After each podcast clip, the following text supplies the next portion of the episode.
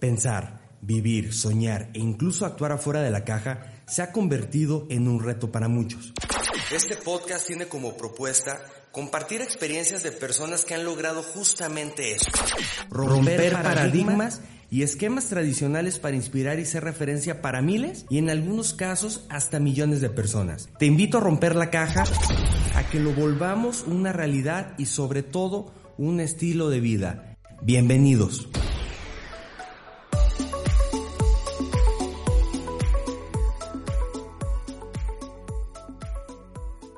Bienvenidos al capítulo número 3 de Rompiendo la Caja.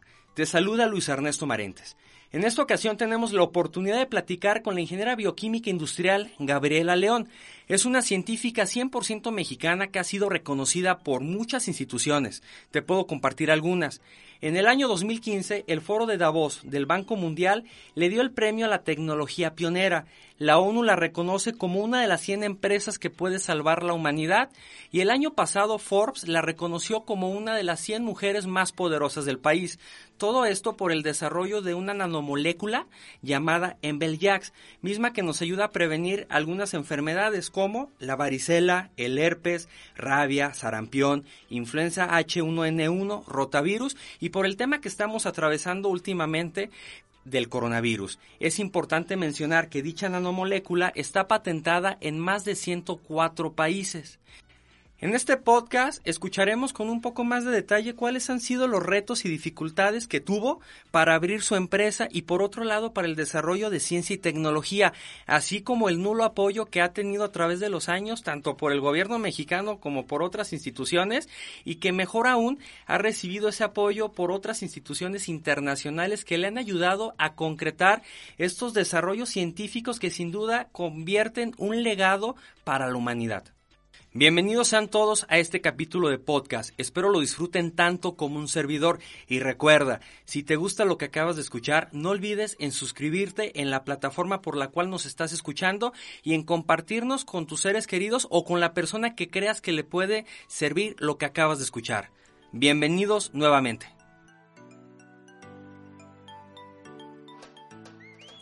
Gabriela León, muchísimas gracias por aceptar esta plática el día de hoy. ¿Cómo estás? Muy bien, Luis, ¿tú? ¿Cómo están todos allá en el estudio, tu familia, con esta emergencia mundial que estamos viviendo? Pues en primer lugar estoy emocionado de poder platicar contigo y compartir mucho de lo que has hecho, que vaya, que has contribuido enormemente a la humanidad y en un ratito más nos vas a platicar el por qué. Y del tema de la pandemia, pues seguimos con las medidas preventivas, cuidándonos y esperando que eh, podamos volver lo más pronto posible a lo que conocíamos como normalidad. A una nueva normalidad que será más bien una nueva realidad con todo este tema, ¿no? Qué bueno que estén muy bien por allá también. Muchísimas gracias. Oye, para iniciar, me gustaría escuchar. Tengo mucha eh, curiosidad de conocer con un poco más de detalle cuál fue tu motivador, cuál fue la inspiración que tuviste o los ejemplos para decidir estudiar ingeniería bioquímica industrial? Fíjate que yo cuando era muy pequeña tenía mi microscopio de juguete y lo he contado mucho porque la verdad es que para mí, pues eso creo que marcó mi vida. Pareciera broma, pero un juguete puede pues, ser definitivo en lo que puedes hacer el resto de tu vida. Seguramente a algunos futbolistas les pasó lo mismo, pero a mí fue con un microscopio. Y cuando yo estaba chica y que quería ver absolutamente, ya sabes, todo a través del microscopio, las alas de las moscas, las hojas, eh, los estomas de las, de las plantas, quería verlo absolutamente todo. Y yo creo que ahí empezó mi curiosidad científica de poder saber qué pasaba en las plantas, qué pasaba en los animales, qué hacían o cuál era la función bioquímica que los hacía saber que tenían que respirar, comer, reproducirse y, bueno, en algún momento morir. Y después en secundaria tuve dos grandes maestras, me acuerdo perfecto de ellas, siempre las recordaré, una de química y una de biología. Me fascinaron sus materias y cuando vi que había una carrera que se llamaba Ingeniería Bioquímica, pues fue como mi sueño. Fui a la UAM, yo soy egresada de la UAM, de la Universidad Autónoma Metropolitana, en el plantel de Iztapalapa, vi el plan de estudios y aunque llegué después de una huelga y estaba toda pintorrajeada, sucia, evidentemente no eran las mejores condiciones, pues vi el plan de estudios y dije, de aquí soy. Me quedé a estudiar. La verdad es que fue una gran satisfacción para mí estudiar esta carrera. La volvería a estudiar en el mismo lugar. Y yo creo que pues ha marcado mi vida porque sí estoy haciendo lo que me gusta, sí estoy desarrollando productos, viendo la operación y sobre todo, como tú dices, pues tratando de impactar al mundo que no me lo imaginaba y hoy pues es una realidad. Oye, mencionas que tuviste a dos maestras en la secundaria que marcaron y cambiaron seguramente la visión que tenías de estos temas. Pero antes también nos compartes que jugabas y veías y el microscopio y demás. ¿Tienes el antecedente de algún familiar que haya estudiado algo similar a lo tuyo? ¿O cómo nace esto? Porque como tú bien lo dices, perdón, el tema del fútbol, pues todos los niños, las niñas juegan fútbol, salen a la calle, ven ciertas actividades, pero ¿cómo nace esta curiosidad por ver el mundo como lo empezaste a ver? Pues mira, la verdad no lo sé de dónde nace. Yo creo que traigo ahí algún, mm, no sé, fragmento genético de no sé cuántas generaciones. Sé que a mi abuelo le gustaba la fisicoquímica, mi abuelo materno, pero era ingeniero civil mi abuelo paterno también ingeniero civil, mi papá ingeniero civil. Y a mí la verdad es que esta parte de la sustancia siempre me gustó. Y el microscopio y mezclar shampoos y la cocina, todo se vuelve un laboratorio en casa de chicos, ¿no? Y a lo mejor también tengo mi parte de nerdcita desde muchos años antes. Y eso, pues la verdad es que obviamente hasta en mi familia se burlaban de mí, pero creo que eso es lo que me ha caracterizado, esa curiosidad de saber por qué, por qué, por qué, por qué funcionan las cosas y por qué funcionamos los seres vivos. Y pues de ahí hemos logrado, pues ahora el desarrollo de esta nanopartícula, que es una nanobiomolécula, pues que está generando impactos en México, ya lo habíamos hecho en su momento en Liberia con el ébola, y para mí esa es mi misión, estar impactando y salvando vidas. Oye, entonces terminas tu carrera y el día de hoy, aparte de la nanomolécula que desarrollaste, pues tienes una empresa, Gresmex, que tienes 21 años de historia, tienes 21 años operando con esta organización, de los cuales 12 desarrollando tecnología. Pero aquí la pregunta que nos pudiera llegar es, ¿en qué momento decides emprender? O sea, ¿cómo eh, pasas de, ok, termino mis estudios, tal vez por ahí estuviste viendo dos, tres cosas, pero al final te decides en emprender junto con tu hermano Sergio. ¿Cómo se genera esto? ¿Cuál fue la coyuntura? Te voy a contar hasta un poco más de cómo nace esta, estas ganas de emprender. Yo me acuerdo que estaba en la universidad y muchas veces le decía a alguna amiga, si algún día puedo voy a tener alguna fábrica. ¿De qué? No sabía, pero sí soñaba con tener mi propio negocio. Saliendo de la universidad, que acabé además pues muy chica, a los 20 años, 21 ya estaba titulada, entré a la cervecería modelo, al laboratorio de calidad, pero a mí lo que me llamaba era estar en la operación, en ver la producción y demás. No se pudo porque era mujer, imagínate el tema. Y después hago un primer emprendimiento, también con mi papá, que es una empresa que hace recubrimientos de tanques de almacenamiento de agua para los organismos operadores y poder tener la conducción sanitaria y sin fugas, pues de presas y de manantiales y demás hacia las ciudades. Esa empresa de hecho sigue funcionando. No era tampoco lo que me llenaba del todo y tuve otro trabajo donde fui directora de operaciones y hacía productos de marcas propias para los autoservicios. Por algunas razones que en otro momento te contaré, me dicen adiós Y eh, uno de nuestros principales clientes era Walmart. Cuando yo ya me voy de esta empresa, Walmart me dijo que, pues que pensara que si yo algún día llegaba a tener una fábrica, a ellos les interesaba que yo maquilara las marcas propias, ¿no? Estas eh, marcas de los autoservicios. Y bueno, pues después de pensarlo mucho con mi almohada, de saber cuánto dinero tenía, de cuántos eran mis ahorros, cuánto tenía Sergio, que es mi hermano y es mi socio, y cuánto nos prestaron mis papás, porque la verdad es que también empezó así, pues decidimos tomar el riesgo de poner una empresa. Y Gresmex empieza en el 99, en septiembre del 99, con una pequeña planta de 400 metros cuadrados. En diciembre nos tuvimos que cambiar. Nos cambiamos a una de 750. A los cinco años nos cambiamos a una de 1600, que es en la que todavía estoy, y estamos en el proceso de cambiarnos a una de 4500 metros, donde estamos escalando la capacidad a ocho veces, imagínate. Ocho veces. Entonces, ha sido, también yo creo que emprender significa aprender a comer frijoles y caviar, digo yo siempre, porque no, no todo es color de rosa, pero el tener este pensamiento de reinvertir, reinvertir, porque empezamos con poco dinero y hoy afortunadamente pues ya pudimos pagar las deudas de todo este desarrollo científico y creo que vamos muy bien, no solo en México, sino en el mundo. Interesante, porque investigando, escuchando por ahí alguna de las pláticas que has impartido, eh, comentas que iniciaste pues justamente con el tema de los jabones, los antibacteriales, dirigido a supermercados, Walmart eh, y demás. Eh, ¿Qué pasó? ¿O cuál fue la coyuntura, o como yo lo menciono, en cómo rompiste la caja? Porque de estar tal vez en estos productos, de repente empiezas la investigación para desarrollar una nanomolécula que se llama Embeljax. O sea, ¿cómo llegaste a este punto? ¿Qué fue la coyuntura? ¿Qué caja rompiste o cómo fue el proceso? Oye, yo no rompí ninguna caja, me la rompieron. Porque te cuento que en el 2008 mi hijo, que en aquel entonces tenía dos años, se enfermó de rotavirus. Y para mí sí fue un choque personal y profesional, porque como si yo hacía antibacteriales, hoy además así lo subrayo, antibacteriales, no podía cuidar a mi familia, que es lo que más quiere uno en la vida.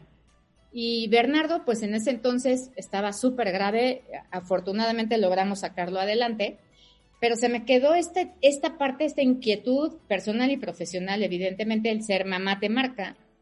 Y dije, ¿cómo hacemos para que a mis fórmulas antibacteriales ahora les pongamos una materia prima que también se vuelvan contra los virus?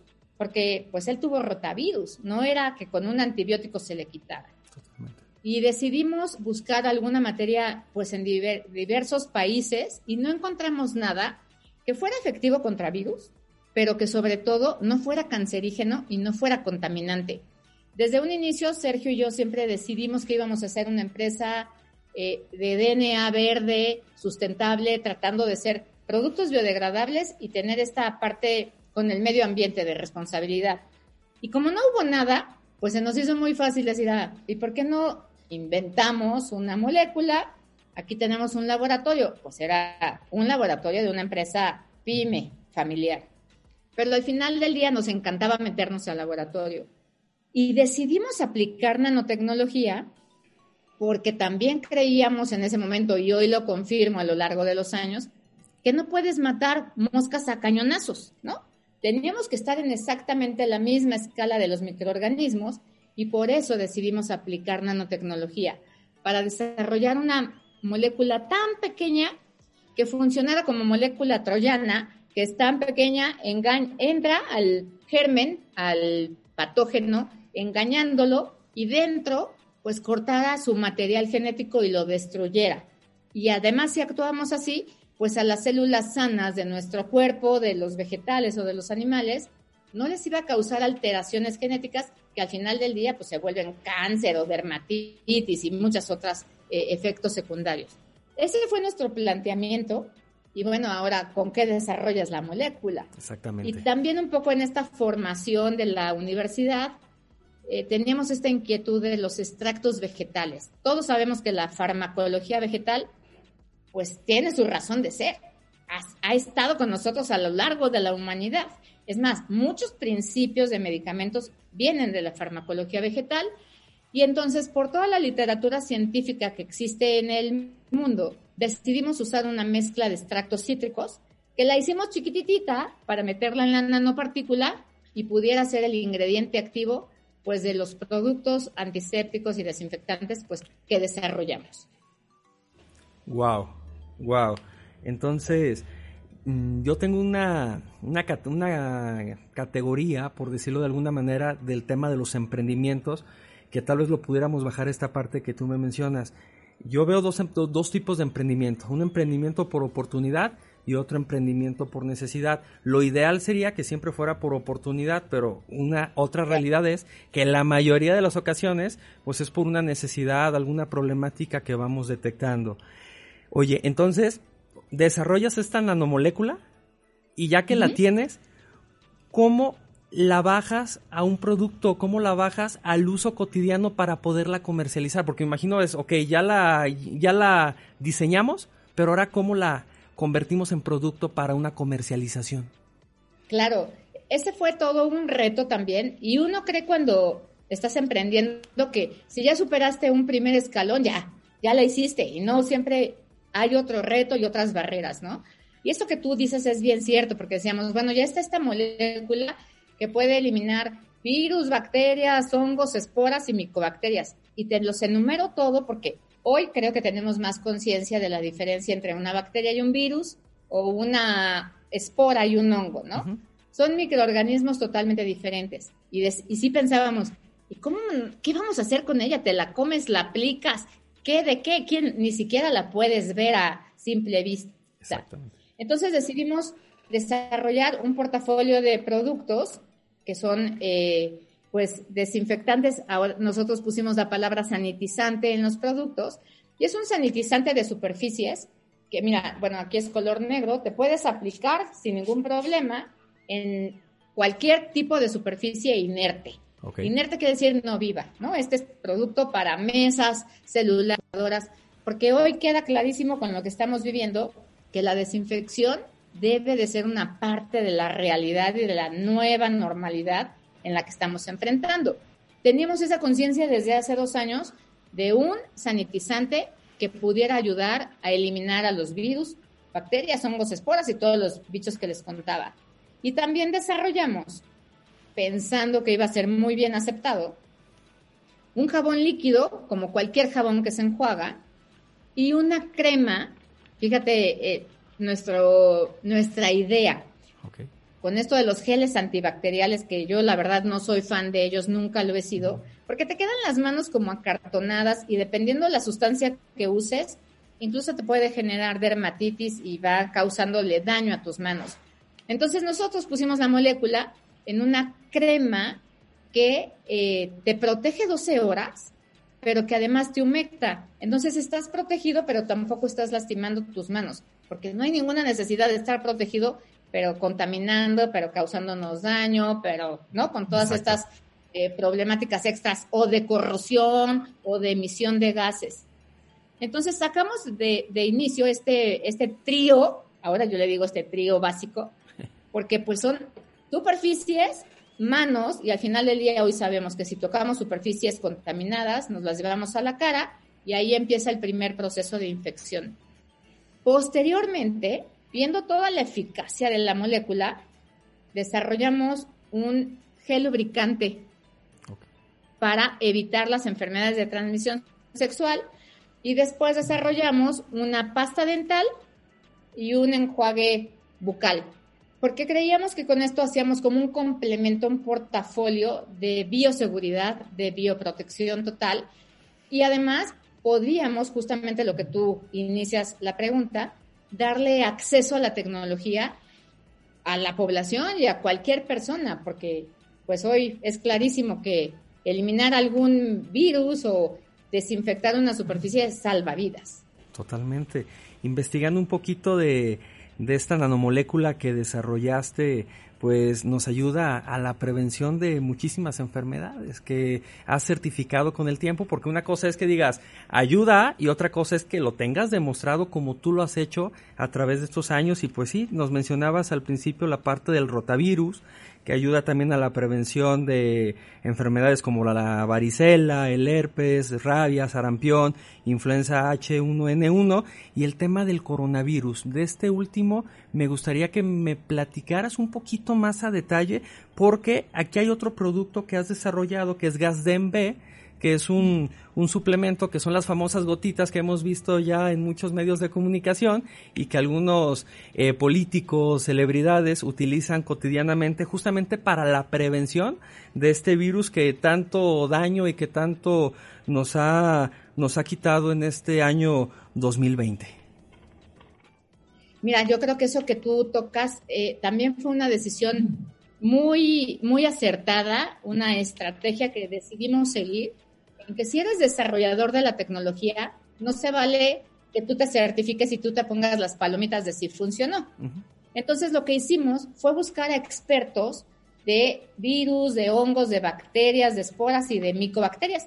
Micobacterias, yo hablo de micobacterias, pero para que la gente tenga un ejemplo de micobacteria, es la tuberculosis, que hoy nos está afectando ya también en muchos países del mundo. Y decidimos buscar a estos expertos y que ellos probaran a Embeljax y vieran si era eficaz. Pues porque si no, ¿qué tal que yo metía ahí mano y decía que sí funcionaba y eso no es ético? Entonces buscamos a laboratorios importantes como el INER, todo lo de virus y hongos lo hago en el INER, también hongos y bacterias lo hago en COFEPRIS, en diferentes universidades como la Autónoma de Nuevo León, en una universidad en, en Estados Unidos, en Chicago, laboratorios autorizados por FDA, laboratorios en Suiza, laboratorios en España y en Brasil, han sido las diferentes eh, regiones y lugares que han probado, pues no solo la eficacia, sino también la seguridad de Embeljax. Y con seguridad me refiero a biodegradabilidad, a que no es tóxico y que no es cancerígeno. Y esto es algo súper importante porque si hoy nos pudiéramos comparar y, sin menospreciar, pero bueno, sí poniendo en el contexto de la realidad, esta molécula contra el cloro, si tú te pones cloro en tus manos, te las deshaces y pones en, el, en la ropa, pues evidentemente se decolora y queda espantosa. Si lo pones en metales, es corrosivo. Entonces fue, es una de las grandes ventajas que tenemos en esta molécula, la eficacia y la seguridad. Y todas estas certificaciones empezamos justamente con un virus, certificando la influenza. Cuando vemos el, a finales del año pasado que era inminente, que tarde que temprano el COVID, bueno, el SARS-CoV-2 iba a llegar a México, nos adelantamos e hicimos nuevamente una prueba en el INER con un coronavirus estacional. Un dato curioso que les voy a dar es que las gripas comunes son un coronavirus. Es un coronavirus que se llama 229E. Entonces nos adelantamos a probar contra este coronavirus y funcionó al 100%. Posteriormente, pues como no teníamos todavía las muestras biológicas aquí en México, empezamos una relación con una universidad en Estados Unidos, en, Illinois, y ahí certificamos la eficacia contra el SARS-CoV-2 al 100%. Y bueno, pues esto nos da hoy un poder de ofrecerle al consumidor productos realmente eficaces comprobados por investigadores y por expertos. Un producto seguro y probablemente a lo mejor el producto pudiera parecer caro, pero si yo les dijera que si a mi celular le pongo el sanitizante y lo protege 72 horas y uno analiza las veces que tiene que estar desinfectando o aplicándoselo en las manos, entiendes que una crema, por ejemplo, de 900 mililitros, te va a durar para 1200 aplicaciones. Eso es impresionante, ¿no? Entonces, y una aplicación te protege 12 horas, pues creo que ese es un tema al que el consumidor debería de estar más acostumbrado a analizar este costo-beneficio. Porque si me voy a litro a litro, pues evidentemente somos más caros, pero nada que ver la eficacia y la seguridad. Oye, y de la prueba que están haciendo en Hidalgo con 84 médicos que están eh, pues trabajando en zona COVID y que, y que están utilizando tus productos, ¿cómo van? Fíjate, ese es Gazem, justamente las, el suplemento alimenticio que nos hicieron favor de hacernos mucha publicidad y bueno, también nos llegaron las, los comentarios no tan agradables, pero es una molécula totalmente diferente. Este suplemento alimenticio está hecho a base de vitamina C, también nanoparticulada, chiquititita, más zinc. ¿Y por qué poner vitamina C nanoparticulada? porque nosotros estamos ofreciéndole al consumidor el que se tome unas gotas y que la absorción de bien pequeña cantidad de vitamina C tenga una disponibilidad más rápida en tu sistema inmunológico y todos, todos a lo largo de nuestra vida, alguna vez hemos tomado vitamina C, cuando menos, ¿no? Totalmente. Sabemos que ayuda, es un coadyuvante para reforzar el sistema inmunológico. Yo hoy creo que ante esta pandemia mundial que estamos viviendo, no hay nada como la prevención. Y yo hablo siempre de hacer una prevención y una protección en capas. ¿Qué tengo que hacer para de verdad no contagiarme? Tener higiene de manos, tener sanitización de superficies, usar un cubrebocas adecuado, que además esta molécula también ya la tenemos en un cubrebocas. Y evidentemente tener un sistema inmunológico fuerte. Claro, yo digo que son como capas de barrera de protección de blindaje para no, no, eh, no contagiarnos, porque también tenemos que reactivar la economía, tenemos que salir a trabajar y no podemos estar en una cuarentena eterna cuidándonos del virus. Además es un virus endémico, ya no, es, ya no es pandemia, ya como tú dices es una nueva realidad, el virus se declaró que llegó para quedarse y tenemos que saber cómo salir y activar nuevamente pues nuestra vida personal y profesional. De esta parte que has desarrollado exitosamente y que cada vez eh, se utiliza más, qué bueno que se utiliza más, eh, hablas de una patente en más de 104 países. Estos productos están patentados en más de 104 países y mencionas la parte de hay una patente ancla que inició en México y por alguna circunstancia la tuviste que mudar a Reino Unido, a Inglaterra. ¿Qué pasó ahí? ¿O, por qué decidiste mover esta patente? Fíjate que en el 2012 tuvimos eh, un contrato que le surtimos al, al Seguro Social a nivel central. Y bueno, era un contrato pequeño, para las escalas del Seguro Social, muy grande en ese momento para nosotros. Hicimos la entrega en tiempo, en forma, con los análisis de calidad, con los certificados de calidad, no hechos por nosotros, sino análisis hechos por laboratorios autorizados por la COFEPRIS. Y al paso del tiempo nos dijeron que el producto no funcionaba. Nos fueron acorralando ahí hasta pedirnos un respectivo porcentaje que de los cuales no comulgamos con esa ética, nos negamos a, tener que dar un moche y nos inhabilitaron. Nos prohibieron venderle a todo el sector salud eh, estatal, municipal y federal. Y bueno, pues esto eh, acabó. Nosotros fuimos a un proceso administrativo legal, pero se venció el plazo de la inhabilitación. No habían pasado ni tres meses de que se había vencido la inhabilitación cuando nos llega una segunda inhabilitación en la que nos falsificaron documentos. Esto lo logramos demostrar en los tribunales administrativos y después de dos años ganamos el, el juicio, pero nos abrió los ojos. Este gran problema se volvió otra vez, como tú bien dices, una oportunidad y vimos que la molécula no se tenía que quedar solo en México.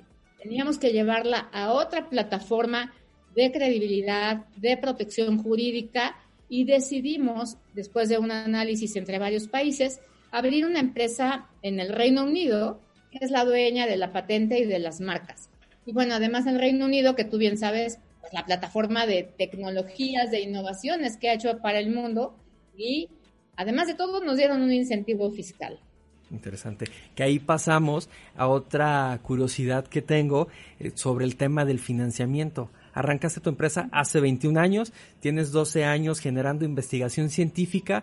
¿Cómo se ha dado el tema del financiamiento a través de todos estos años? Porque sin duda estás en un sector que cuesta lana, el todo el tema que haces, eh, desde la patente, desde el tema del, del equipo que tienes en los laboratorios, eh, la comercialización, la difusión, el cómo generar mayor credibilidad, todo va acompañado de costos, ¿no? Que bueno, lo podemos ver como una inversión, pero ¿cómo lo obtenemos?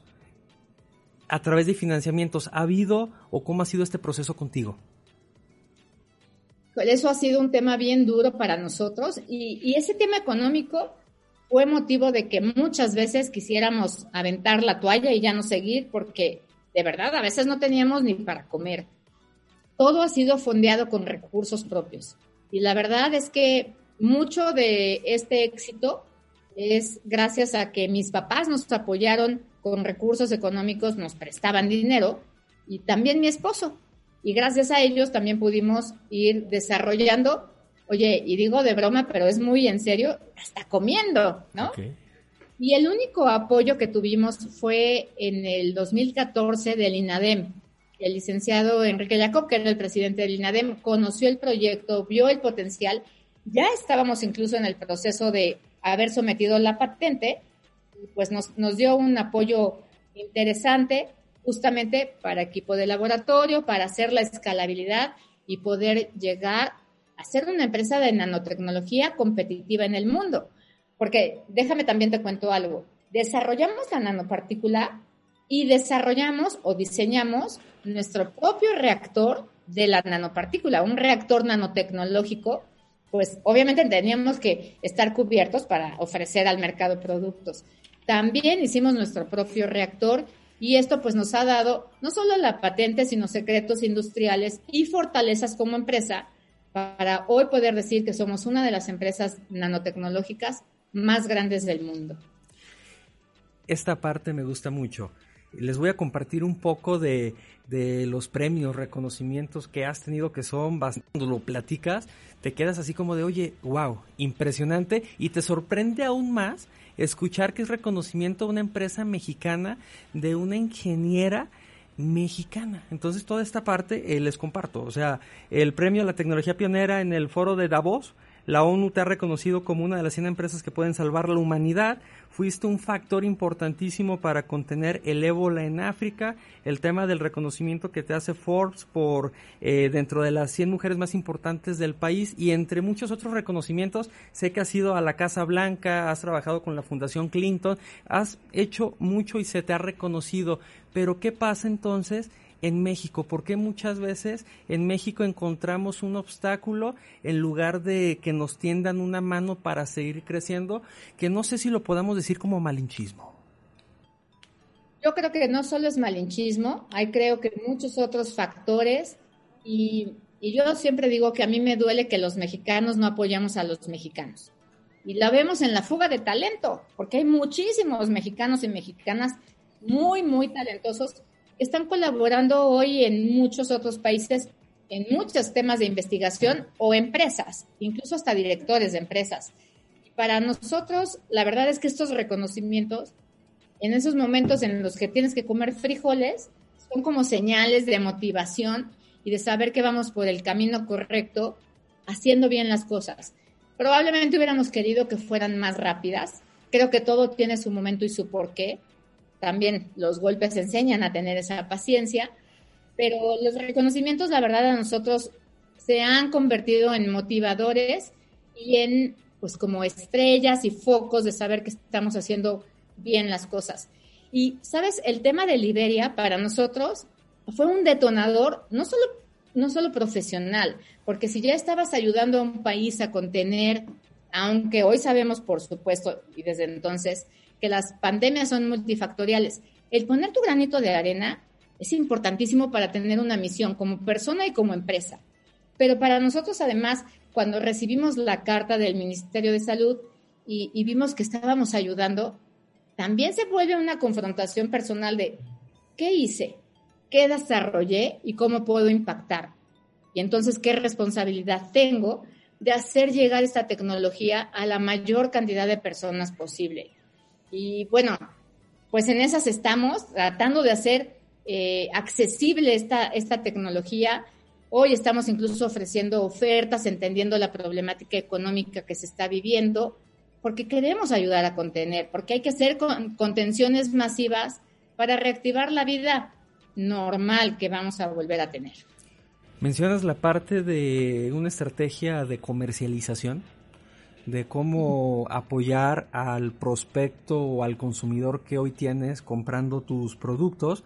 Pero antes de eso, me gustaría que nos compartieras un poquito de cómo construyes una credibilidad en productos de este tipo, porque creo es difícil que la gente empiece a confiar en un producto que no puede, o sea, que tal vez dices, tiene esta nanomolécula que te ayuda a todo esto, pero que a simple vista no lo puedes ver. Lo ves reflejado, ya me mencionabas, en una crema, en un sanitizante, en un cubrebocas, pero ¿cómo generas esa credibilidad, esa credibilidad con el público al que te quieres dirigir?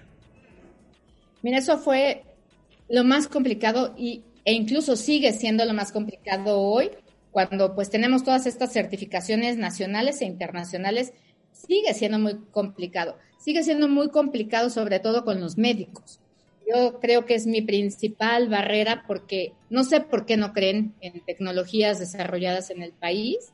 Algunas veces me han preguntado, está increíble, después de revisar todas las certificaciones, ¿a quién se le estás licenciando? ¿Cómo? ¿Es tecnología desarrollada por mexicanos? Pues sí. ¿Cómo en una empresa familiar? Incluso me han llegado a preguntar, ¿cómo por una mujer? Y eso es lo que más me molesta, evidentemente. sí, totalmente. Pero generar la credibilidad, pues ha sido el esfuerzo de 10 años, de estar mostrando documentos científicos, de que un experto virólogo diga que funciona, de que laboratorios autorizados por la COFEPRIS digan que funciona, laboratorios de FDA digan que funciona. Pero lo triste para México es que tenga que haber estos reconocimientos internacionales y sea un efecto boomerang. Primero nos reconocen fuera y luego empiezan a reconocernos aquí en México. Hoy estamos escribiendo artículos científicos, no lo podíamos hacer antes justo por el tema de las patentes, y yo espero que esto acabe de generar o de, darles a pues estos sectores y a estas personas que tanto nos han criticado y que tanto nos han juzgado, pues esa certeza de que estamos haciendo las cosas bien y tenemos la capacidad de hacer las cosas bien y desarrollaremos nuevas moléculas y nuevos productos siempre enfocados a la salud.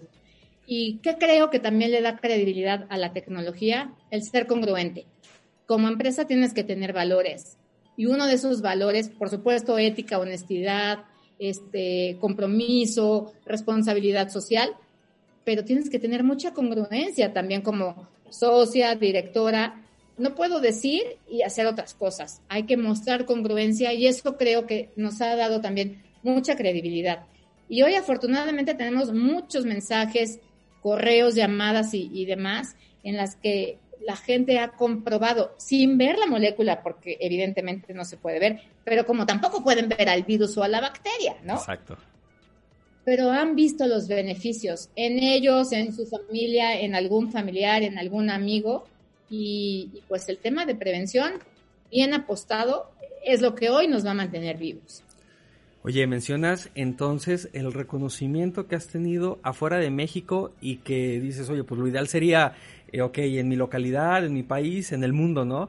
Y muchas veces es al revés. Mencionas también de la parte de la fuga de talento, de la fuga de cerebro, como algunos le, le llaman a este fenómeno.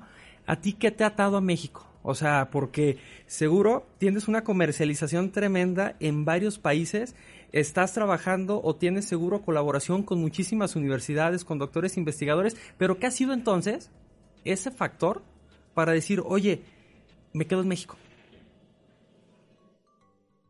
¿Qué me ha dado México? La satisfacción de ayudar a los mexicanos.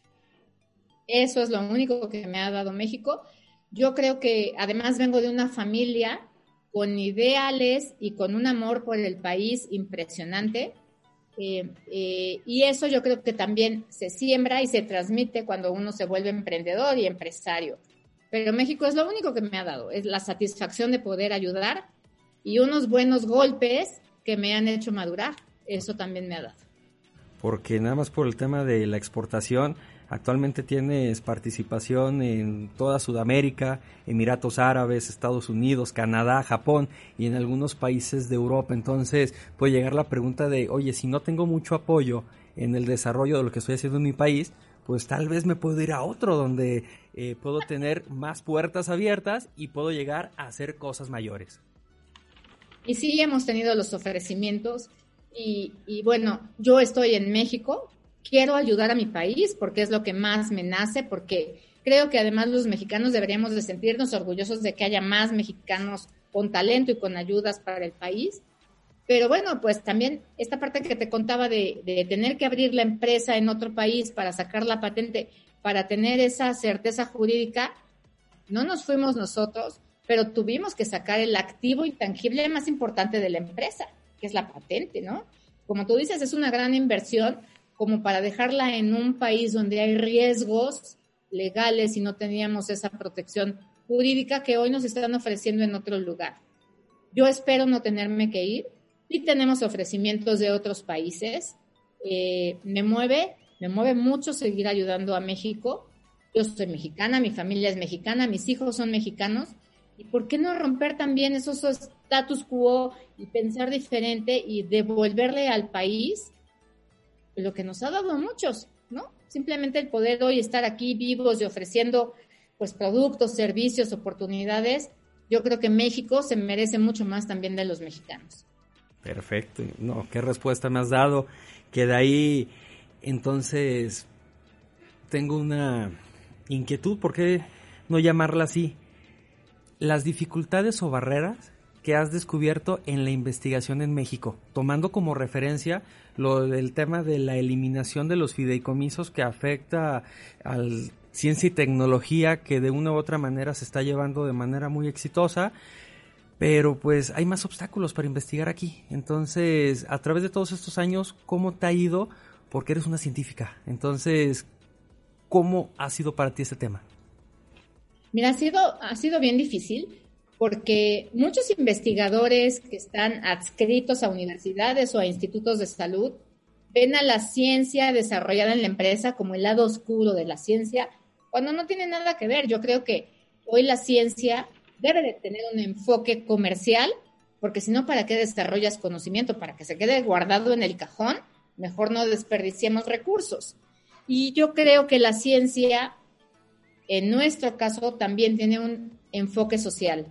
Y ha sido complicado. El punto principal que se nos complicó fue esta, vinculación con institutos nacionales de salud, vinculación con universidades, porque al ser lo mismo que me sucedía con las compras, ¿no? Empresa pequeña, familiar, y estar tocando puertas, me costó muchísimo trabajo abrir las puertas del INER. Pero desde el 2008 empecé a tocar esa puerta y se me abrió un año después para que me pudieran hacer la primera prueba de eficacia. Esa es la principal barrera que he visto. La, la credibilidad de los científicos investigadores hacia la ciencia desarrollada en las empresas y el tener esta vinculación. Yo te puedo poner el ejemplo del mismo Reino Unido, evidentemente, porque pues estamos haciendo también cosas allá, en cómo la percepción y la facilidad de firmar un convenio de vinculación entre empresa y universidad puede tardar tres días. Aquí, mejor no digo el nombre de la universidad, es muy grande, es nacional, pero me tardé no sé, más bien intenté durante casi tres años tener un convenio de vinculación y nunca lo pude lograr. Tres años. Estas son las barreras que a México le, le, cuestan. Yo creo que tenemos un talento, somos súper ingeniosos desde para hacer memes, ¿por qué no podemos usar el ingenio para otras cosas? Y si posicionamos a México en la tabla mundial de patentes, estábamos hasta el sexenio, fin del sexenio pasado, en el lugar 54. México, si le apostara como Corea a la innovación, podría estar dentro de los primeros 15 países de, con innovación en el mundo. La innovación genera economía, la economía que se derrama a toda la sociedad, pues tendríamos otra, otro país, ¿no? Lo digo y lo puedo gritar. Eres un orgullo para México, para la ciencia y toda la humanidad por lo que has desarrollado, por lo que estás desarrollando y seguramente por lo que viene el día de mañana. Pero en una parte de la conversación me decías que en algún trabajo que tuviste te despidieron por ser mujer. Y tienes una ingeniería. Yo hace no mucho estaba colaborando en un sistema educativo en donde lamentablemente algunas carreras, especialmente las ingenierías, todavía se tiene ese pensamiento erróneo de que son para hombres. O sea, ¿cómo rompes este estigma? Porque las mejores o los mejores ingenieros son mujeres. O sea, ¿cómo llevamos este mensaje para que cada vez haya más mujeres que se animen a estudiar porque hay talento de sobra y pueden hacer cosas impresionantes y necesitamos solamente romper ese estigma, ese estigma erróneo que a lo mejor viene de la sociedad, viene de la familia o no sé de dónde venga, pero romper este esquema porque te digo, tú eres un caso de éxito que seguramente has tenido esas dificultades y has salido siempre avante porque tú sabes lo que quieres, tú sabes lo que tienes y sabes hacia dónde vas. Mira, yo la verdad es que eso es muy cierto, que muchas de las limitaciones, yo digo, limitaciones que nos pone la familia, limitaciones sociales, y mucho este famoso techo de cristal de las mujeres, ¿no? Eh, en mi caso, la verdad es que mis papás siempre me educaron a que éramos iguales, mis hermanos y yo, que teníamos las mismas obligaciones, los mismos derechos, debíamos aprender exactamente lo mismo, a saber hacer arroz y a saber cambiar focos. Y nunca tuvimos esa diferenciación. Y creo que eso es bien, bien importante porque desde casa estamos haciendo a hombres machos y no estamos generando las mismas oportunidades entre las familias. Yo también recuerdo que algún tío me decía, ¿cómo vas a estudiar ingeniería bioquímica? Nadie se va a querer casar contigo. ¿Por? ¿No? ¿Qué tiene que ver eso? O cuando dicen, ah, claro, es que si es la maestra de química, seguro está fea, este, gorda, bigotona. ¿Qué, ¿Qué tiene que ver esas cosas? Yo creo que sí hay muchos estereotipos sociales, familiares que debemos de romper. Y también por eso me decidí a participar en el en movimiento STEM en México. Eh, y también la CEP, el sexenio pasado, me uní a ellos en el movimiento STEM para ser mentora STEM de niñas que tengan esta inquietud de estudiar ciencias, ingeniería, tecnología y vean que se puede. ¿No es fácil? No, pero de que se puede, se puede. Y hay que abrir brecha. Y yo sí siento que estoy abriendo brecha para otras generaciones y también algo muy padre para generaciones que son mayores que yo. Exactamente, interesante y estoy seguro que lo vas a lograr y que hace un rato pues vas a seguir contribuyendo con esos granitos de arena que si los vamos juntando, pues es algo más grande que viene a cambiar nuestra, nuestra realidad. Oye Gaby, para cerrar esta, esta plática me gustaría hacerte dos últimas preguntas. Una de ellas sería que nos compartieras algo que te gusta hacer y que muy pocas personas saben que te gusta hacer. ¿Por qué? Porque eres científica, eres ingeniera bioquímica, eres reconocida internacionalmente, pero muchas veces tenemos a lo mejor gustos, aficiones que solamente nosotros sabemos, pero que muy, pero que lo queremos hacer, ¿no? Eh, yo creo que de las cosas que más me gusta, desafortunadamente por tiempo ya no lo he hecho tanto, pero lo solía hacer más porque incluso competía, es nadadora de aguas abiertas. Nadé, crucé la bahía de Acapulco, nadé en el cañón del Sumidero, este, la bahía de Manzanillo, muchos lugares. Me encantaba, me encantaba nadar y yo creo que era mi mejor psicólogo. En el agua resolví muchos temas del negocio. Wow. Y ya lo platicaste, ya no lo has compartido, pero en algunas palabras, ¿cómo rompiste tu caja? Cómo rompiste tu caja y cómo le recomiendas a las personas que hoy por hoy quieren estudiar algo similar a lo que tú estudiaste y que tal vez tienen dudas, tienen inquietudes o quieren cambiar al mundo, pero pues ven barreras, ¿no? Esas barreras que lamentablemente eh, muchas veces nos creamos nosotros mismos, pero que sin duda tenemos que romper. Yo creo que la, la fórmula para romper la caja, nuestras propias cajas, se llama soñar y no tener miedo. Y con eso, la verdad es que sí va a haber caídas, sí va a haber piedras, sí va a haber puertas que abrir, pero si tú estás persiguiendo un sueño y no tienes miedo, primero al fracaso, segunda a tener pues estos baches emocionales y económicos, lo puedes hacer y puedes pensar muy diferente. Yo creo que si en algún momento de tranquilidad decidimos y pensamos emprender y qué es lo que me mueve realmente en la vida para emprender, sigan, sigan ese caminito. Es un túnel que puede parecer muy largo, a veces hay este, foquitos de luz, a veces es súper oscuro, pero es un túnel que te apasiona y que sabes que al final vas a tener ahí un haz de luz impresionante y que vas a impactar.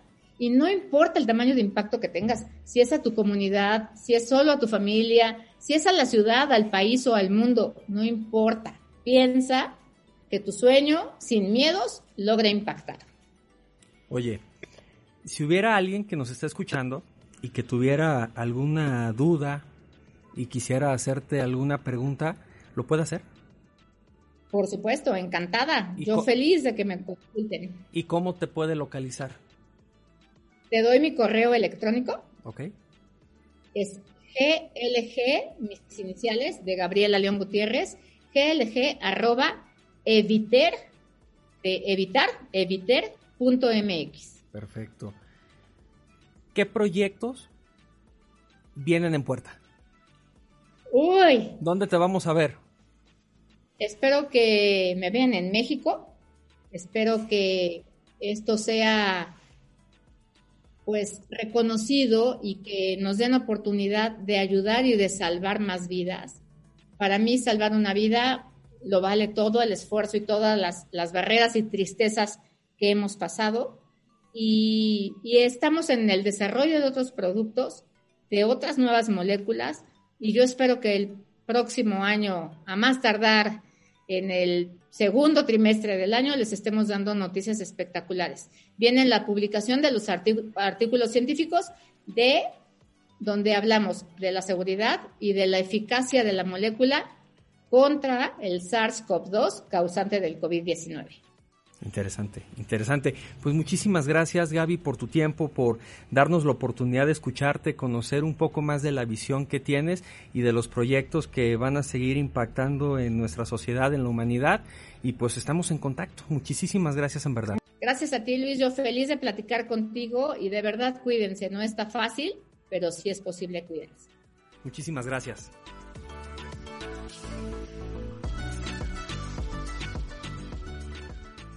Con esto hemos llegado al final de este tercer capítulo del podcast. Si te gustó lo que acabas de escuchar, no olvides en seguirnos a través de las distintas redes sociales, tanto en Facebook como en Instagram. O si quieres contactarme directamente, lo puedes hacer a través del correo electrónico luismarentes y no olvides además en suscribirte en las distintas plataformas en las cuales tenemos participación. Muchísimas gracias por estar aquí y como siempre lo digo, te invito a que sigas rompiendo la caja.